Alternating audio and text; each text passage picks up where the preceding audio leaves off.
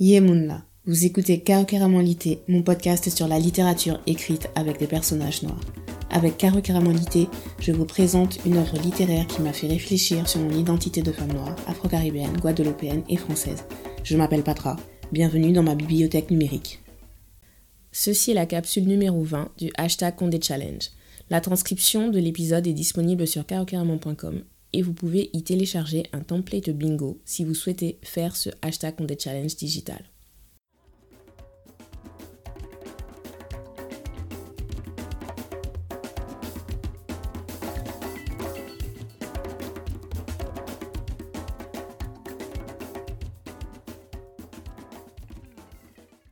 Il s'agit de l'ultime capsule. On y est arrivé. Dans cet épisode, je vais parler des difficultés que j'ai rencontrées pendant ce challenge. Je vais préciser ma pensée sur certains thèmes et je vais vous présenter le challenge de 2022. Pour commencer les obstacles, je lis en version numérique par choix et par conviction. Pour moi, le monde numérique euh, est l'espace pour le moment où l'auteur en auto-édition peut avoir le contrôle de A à Z de son œuvre. Donc pourquoi s'en priver? Ceci étant dit, je ne comprends pas qu'il y ait des œuvres de Marie Scondé qui ne soient pas disponibles en version numérique. Par exemple, on a le cas de Ségou. Ségou qui est quand même considéré comme son chef-d'œuvre. S'il y a bien un roman de Marie Scondé qui aurait dû être disponible en format numérique, c'est celui-là. Pourtant, au moment où je faisais mon challenge, le tome 2 était disponible en e-book, mais pas le tome 1. Pourquoi? On peut me dire que c'est une histoire de maison d'édition, de droit de publication et tout ça, mais c'est pas mon problème en fait. Moi, je veux juste avoir accès à l'e-book, c'est tout. Autre obstacle, les prix. Et ça, c'est une particularité française, si j'ai bien compris. Les maisons d'édition forcent les gens à acheter les versions papier en mettant les e-books quasiment au même prix, voire plus cher que le format papier. Les e-books de Marie Scondé coûtent en moyenne 10 euros. Et là, vous allez me dire que j'aurais pu aller emprunter en bibliothèque et tout ça, sauf que dans la bibliothèque de ma ville du 93, il n'y a que trois bouquins de Marie Scondé. Et d'ailleurs, je vous propose d'aller vérifier dans la bibliothèque publique de votre ville de voir combien de romans de Marie Scondé sont mis à disposition. Tout ça pour dire que je ne comprends pas comment une autrice française avec autant de récompenses et autant de reconnaissance au niveau international est une bibliographie aussi difficilement accessible. Donc oui, maison d'édition, éditeur, les droits qui se rachètent, nanana. Peu importe, encore une fois, moi, je sais que là, pour lire du Marie Scondé, j'ai dépensé. J'ai arrêté de compter, en fait, quand j'ai passé la barre des 150 euros, j'ai arrêté de, de compter parce que je me suis dit non, quand même. Et encore, si l'argent lui revenait à elle, pas de souci, moi je soutiens les yeux fermés. Mais le fait de savoir que sa maison d'édition récupère un gros pourcentage sur un e-book, c'est plus ça qui me dérange en fait dans le prix à payer. Oui, mais non, non. Bon, j'arrête, ça c'était le moment un peu, euh, voilà, mais fallait que je le dise. Donc maintenant, on va passer à ce que Marie Scondé représente pour moi. Alors, elle a une écriture poétique, sans fioriture, pour parler de sujets sombres comme le viol, la pédophilie, l'inceste. Je pense que, hypothèse, je pense que c'est en partie pour ça qu'elle n'est pas davantage célébrée en Guadeloupe. Ce sont des sujets tabous. Elle donne l'occasion d'ouvrir le débat et les gens préfèrent garder le silence. L'autre raison pour laquelle elle n'est peut-être pas euh, célébrée, ou alors l'autre raison pour laquelle elle agace, c'est peut-être parce que c'est une femme et elle écrit de la fiction. Elle a écrit des essais, mais ce n'est pas ce que les médias mettent en avant quand on parle de Marie Scondé. Si on fait le parallèle avec la Martinique, citez-moi une autrice martiniquaise, toujours confondue. Bon, perso, je peux en citer, mais je vous demande à vous de me citer des autrices martiniquaises pour qu'on puisse voir, en fait, pour qu'on puisse comparer quelles sont vos références. Est-ce que ce sont des femmes qui sont dans le milieu universitaire ou est-ce que ce sont des femmes qui sont dans la fiction? Ce que je veux dire, c'est que Marie Scondé est là où elle est par ses efforts à elle. Elle ne s'inscrit pas dans une filiation avec des auteurs des générations précédentes. Elle les a même atomisés dans sa thèse, toujours avec le respect et avec euh, le, le tact qu'il faut. Elle n'a pas eu de mari intellectuel reconnu pour qu'on dise que sans lui, elle n'aurait jamais écrit. Et pour ce qui est de la transmission, je n'ai pas le sentiment qu'il y ait eu des auteurs contemporains qui la désignent comme une influence. De la même façon que Césaire et euh, sont cités par exemple. Et je me répète, hein, mais je me demande ce qu'aurait pu être la société guadeloupéenne si, c'est-à-dire les bébés des années 2000, les bébés de 1990 et les bébés de 1980, avaient étudié les romans de Marie Scondé à différents moments de leur vie, à différents moments de leur scolarité, comme on a pu étudier Victor Hugo ou Balzac. Après, peut-être que ça s'est fait euh, dans les années 2000. En tout cas, moi, je sais que je sais que c'est parce que j'ai eu des professeurs qui, qui m'ont fait étudier Marie Scondé, mais je suis pas sûre que tout le monde en Guadeloupe, en fait, euh, tous les gens de ma génération, aient eu l'occasion de lire plus de deux livres de Marie Scondé. Et encore fois, vu tout ce qu'elle a écrit, même si au moment des années 80, elle n'avait pas encore écrit tout ça, on reste logique. Mais, euh, enfin bon, bref, bref, c'est un autre débat. En tout cas, elle, a, elle n'a eu de cesse d'écrire sur le peuple, de le remettre au centre, de lui tendre un miroir pour qu'il se regarde et juge seul si le reflet lui plaît. Et peut-être que c'est ça, le reflet proposé n'a pas plu. Mais en tout cas, l'international, oui.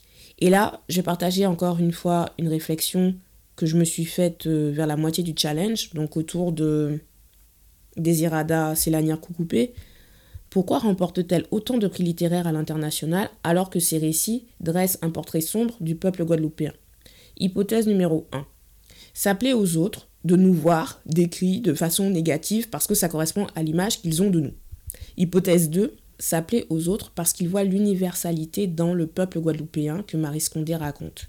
Bon, finalement, la réponse à cette question n'est pas si importante que ça. Hein. Pourquoi les autres euh, s'intéressent à elle? Ce qui compte, c'est ce que sa littérature nous apporte à nous. Comment a-t-elle fait avancer la littérature caribéenne? Quelles limites a-t-elle repoussées? Quels obstacles n'a-t-elle pas réussi à surmonter? Pour moi, elle a fait avancer la littérature caribéenne en écrivant sur la quête identitaire de son point de vue de guadeloupéenne. Elle s'est mise au centre et elle a poussé le processus jusqu'au bout en écrivant sur sa vie à elle. Elle a fait avancer la littérature caribéenne en montrant comment le peuple guadeloupéen a sa place dans l'histoire du monde, comment le peuple guadeloupéen participe à l'ordre du monde. Pardon, mais je trouve triste que ma génération, les 30-40 ans là, et les plus jeunes, soit dans une entre guillemets redécouverte de la Caraïbe, ou alors qu'il y ait débat à viser le marché culturel caribéen, alors qu'en lisant Marie Scondé, on voit que ces personnages du XXe siècle ne s'embarrassent pas de toutes ces considérations. Ils circulent librement en fonction de ce qu'ils doivent accomplir. Ces personnages, bon, encore une fois, ce sont des basiques, hein. pour la plupart ce sont des basiques objectivement parlant. Mais ça n'empêche pas qu'ils restent audacieux. Ils osent faire, même quand c'est la peur qui les pousse à agir. On parle beaucoup d'un problème de transmission là entre euh, la génération des quinquagénaires et euh, la génération des trentenaires. Et voilà, Marie Scondé, ses romans en fait font partie de ces éléments culturels qui pourraient assurer cette transmission. Alors je pense malgré tout que ces romans, après Histoire de la femme cannibale, se veulent un peu trop universels et qu'elles s'éloignent des enjeux contemporains inhérents à la Guadeloupe. Ce n'est que mon avis, et ce n'est pas la fin du monde que je pense ça, mais, mais il y a eu des changements sociétaux depuis la Belle Créole en 2003. Pour parler de ce que je connais, je peux donner l'exemple du retour au pays de ma génération qui veut s'installer en Guadeloupe après avoir acquis de l'expérience dans le monde. Il y a le retour au pays des retraités des générations Bumidum. Il y a la question de l'identité culturelle. À partir des années 2000, Marie Scondé n'innove plus en matière de références culturelles populaires. Mais son MCU, Marie Scondé Universe, est tellement riche à la base qu'elle compense en faisant des références à ses propres récits. Et j'en arrive aux limites. Dans sa thèse, elle parle du fait que ses prédécesseurs écrivaient une Guadeloupe dont le peuple était absent. Ils écrivaient une Guadeloupe paradisiaque, naturelle, sans habitants, ou alors une Guadeloupe du passé. Elle, elle peint la Guadeloupe à travers le peuple, mais ses tableaux ne s'intéressent qu'au même milieu, la petite bourgeoisie noire et un peu la classe populaire, mais la classe populaire qui est en lien, qui est au contact de la bourgeoisie noire. Où en sont cette petite bourgeoisie et cette classe populaire aujourd'hui? Où en est la communauté indienne? Où on en est dans l'intégration des immigrés des autres pays de la Caraïbe? Pourquoi ces descriptions de personnages noirs révèlent un vocabulaire aussi limité? Elles normalisent le terme nègre, négresse, et lui donnent sa pleine fonction de décrire physiquement sans porter un jugement de valeur sur la personne, mais pourquoi il n'y a jamais de variation sur la beauté noire comme elle le fait sur la beauté blanche? Par exemple, les cheveux crépus, dans ses romans, ce sont toujours des tignasses. Alors, je sais qu'il y a l'époque à laquelle se déroule l'histoire qui peut jouer. Et beaucoup de ces romans se passent au début du XXe siècle. Donc, d'accord. Mais quand même. Après, il est clair qu'elle est consciente euh, de ses limites en écriture. Il y a toujours cette fameuse citation d'elle où elle dit J'écris en Marie Scondé. Mais ce n'est pas suffisant pour saisir toute la Guadeloupe et, elle le dit elle-même dans Mes émerveilles à un moment, elle a renoncé à l'écriture d'un recueil de contes populaires parce qu'elle ne voyait tout simplement pas comment garder la beauté du créole intacte. Autre limite dans son écriture, et pas des moindres, elle n'arrive pas à imaginer une société non patriarcale. Le patriarcat, comme on le vit actuellement, est un fléau il déresponsabilise les hommes tout en leur donnant une autorité et un pouvoir qu'ils utilisent à mauvais escient. Cela affecte la santé mentale de tout le monde. Les femmes d'un côté parce qu'il leur impose d'être dans la dépendance où elles doivent encore dire merci, qu'on prenne soin d'elles, alors que objectivement parlant, elles se gèrent bien toutes seules, quand c'est le cas, ou alors elles prennent les choses en main mais ne reçoivent aucun remerciement. Et de l'autre côté, on a les hommes qui grandissent en étant coupés de toute émotion et de toute empathie et considèrent que tout leur est dû sans avoir des efforts à fournir en retour. Pour ceux qui fournissent des efforts, c'est au risque que leur santé mentale se dégrade sans que personne n'intervienne parce qu'ils sont des hommes et qu'ils sont censés savoir gérer leurs émotions. Bref, le patriarcat ne convient qu'à quelques hommes riches, tout le reste du monde est en souffrance. Et la société guadeloupéenne contemporaine qui a été modelée sur un modèle esclavagiste doit continuer à se développer tant bien que mal dans ce système. Et ce n'est pas facile, n'est-ce pas? Donc les limites de la représentation chez Marie Scondé seraient J'allais parler de diversité dans la personnalité des personnages, mais en fait, ce n'est pas tant une question de personnalité. C'est juste que ces personnages sont dans une détresse psychologique euh, qui peut aller jusqu'à la dépression. Et ils restent toujours dans les limites du patriarcat. Les femmes, aussi brillantes soient-elles, cherchent le compagnon idéal chez des basiques, voire des médiocres, qui ne les aiment pas. Ou alors, c'est un amour toxique. Mais si c'est toxique, est-ce qu'on peut parler d'amour? En tout cas, ce ne sont pas des femmes potomitans qui se sacrifient à tout va, donc c'est déjà ça. Et les personnages masculins sont rarement des hommes euh, décents, respectueux, avec tout le monde, je veux dire. Le seul personnage qui a vraiment ce potentiel, c'est Babacar, dans en attendant la montée des eaux. Mais justement, il est célibataire à cause d'un limbé, donc euh, on ne sait pas s'il réussirait à établir une relation amoureuse saine maintenant donc, l'hétérosexualité dans le MCU, c'est ce à quoi les personnages aspirent, mais ils ne sont pas heureux pour autant. Et je vous avais dit dans une capsule que Marie Scondé ne stigmatisait pas les relations lesbiennes, mais là je me demande si ce n'est pas parce que justement elle ne les voit pas comme de vraies relations de toute façon. Par contre, quand ce sont des hommes, ça, l'homosexualité masculine euh, chez Marie Scondé, elle est caricaturale. D'autant plus quand ce sont des personnages du 21e siècle, alors que ces personnages sont d'une génération qui montre de vrais signes d'ouverture sur ces questions. Alors je n'ai pas dit que l'homophobie a disparu. Je dis juste que ça aurait été réaliste que ces personnages masculins du 21e siècle se sentent suffisamment à l'aise dans leur masculinité pour que leur homophobie ne devienne pas caricaturale. Après, elle dit elle-même ne pas avoir fait preuve de compréhension envers son fils, donc je n'en dirai pas plus sur le sujet. Juste, que c'est une des limites de son écriture et dans sa représentation du monde. Ce qui m'amène à la dernière limite et qui pour moi est fondamentale et qui est une suite, j'ai envie de dire, logique, elle n'a jamais écrit de personnage heureux. Alors, ces romans ne sont pas des tragédies où tout le monde meurt à la fin. Certains finissent euh, même sur une note d'espoir, mais on ne voit pas les personnages heureux. On se doute qu'ils seront heureux dans le futur, mais elle ne l'écrit pas. Donc peut-être que c'est à nous d'écrire ce bonheur. Peut-être que c'est à nous d'écrire le peuple guadeloupéen heureux. Dans le résumé de La vie sans phare dans la capsule 19, elle dit que ce roman était pour dire aux gens que le bonheur va finir par arriver. Mais quel est ce bonheur au niveau individuel et quel est ce bonheur au niveau collectif?